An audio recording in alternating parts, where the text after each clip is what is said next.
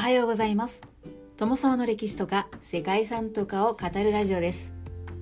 このチャンネルでは社会科の勉強が全くできなかった私が歴史や世界遺産について興味のあるとこだけゆるく自由に語っています。本日ご紹介する世界遺産はイシュケル国立公園です。この国立公園はチュニジア北部にある自然公園でイシュケル湖と周辺の湿地帯から構成されています。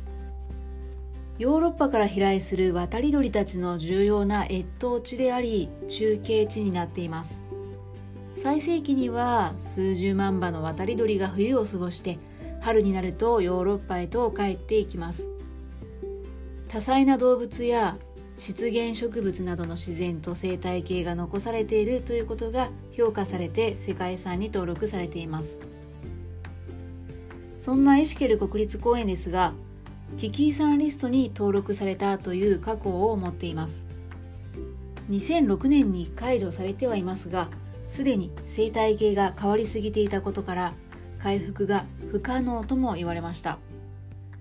その原因となったのがイシュケル湖の水源となる川の上流にダムが建てられたことでした。湖の水源である川のダムの構築が湖と湿地の生態系に大きな変化をもたらしました。湿地帯の乾燥が始まるとイシュケル湖に流れ込む真水が急激に減少しました。そのためヨシやスゲなどの真水を好む植物が減少して代わって公園性の、まあ塩水で育つ植物に生態系が入れ替わっていったそうなんですね。それによってもともとあった生態系のバランスが崩れてさらに周辺の干拓地や採取場から汚水まで流入して環境が悪化してしまったそうです。そして湖と湿地帯の生態系が影響を受けたことで渡り鳥の個体数も急激に減少してしまったそうです。1996年に危機遺産リストに登録されるとこれを受けて真水を増やす努力が続けられて2006年に危機遺産からは脱しました。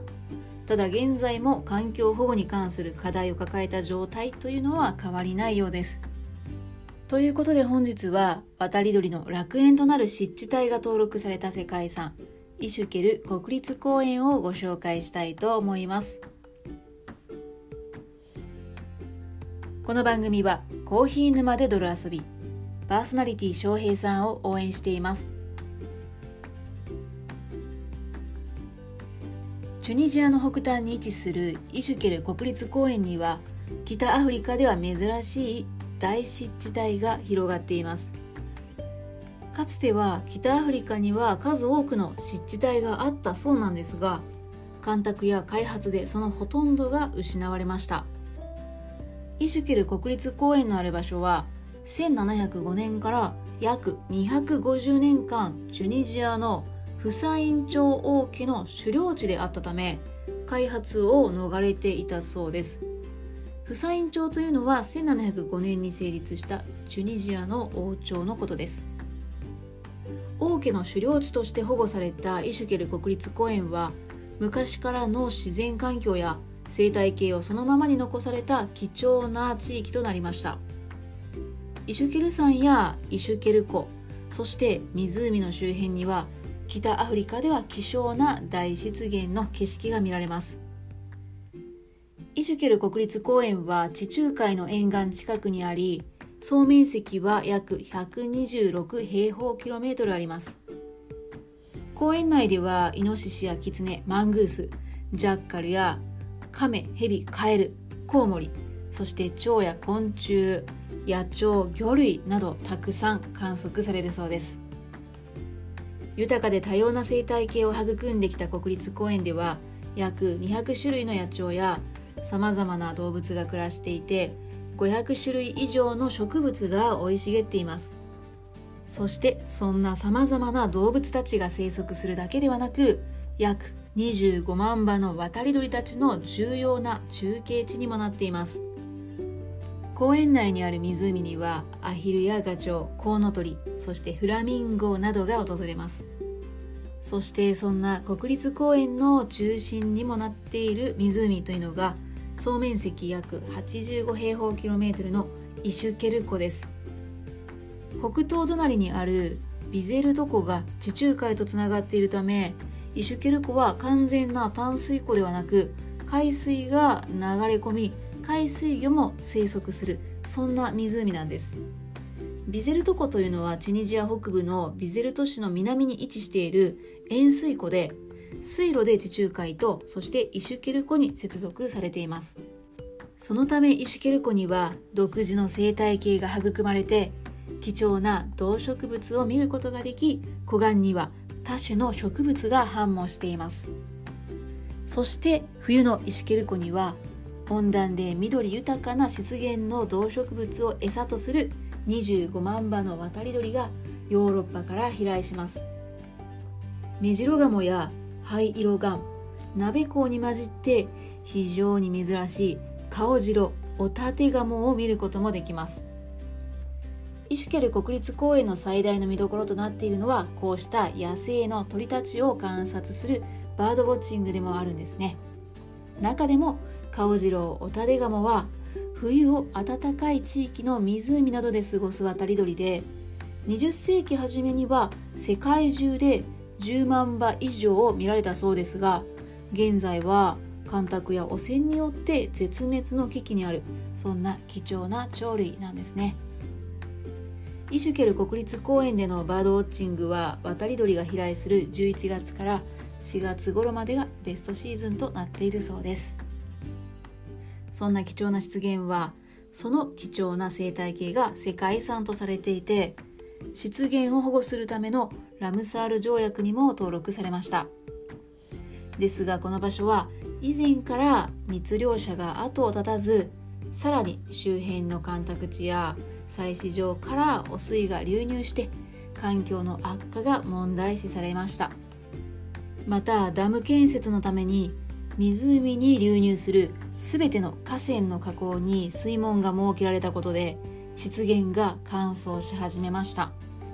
湖と沼への真水の流入を急激に減少させたことによってヨシやスゲその他真水植物類が公園性の植物に置き換わり渡り鳥の減少にもつながりました。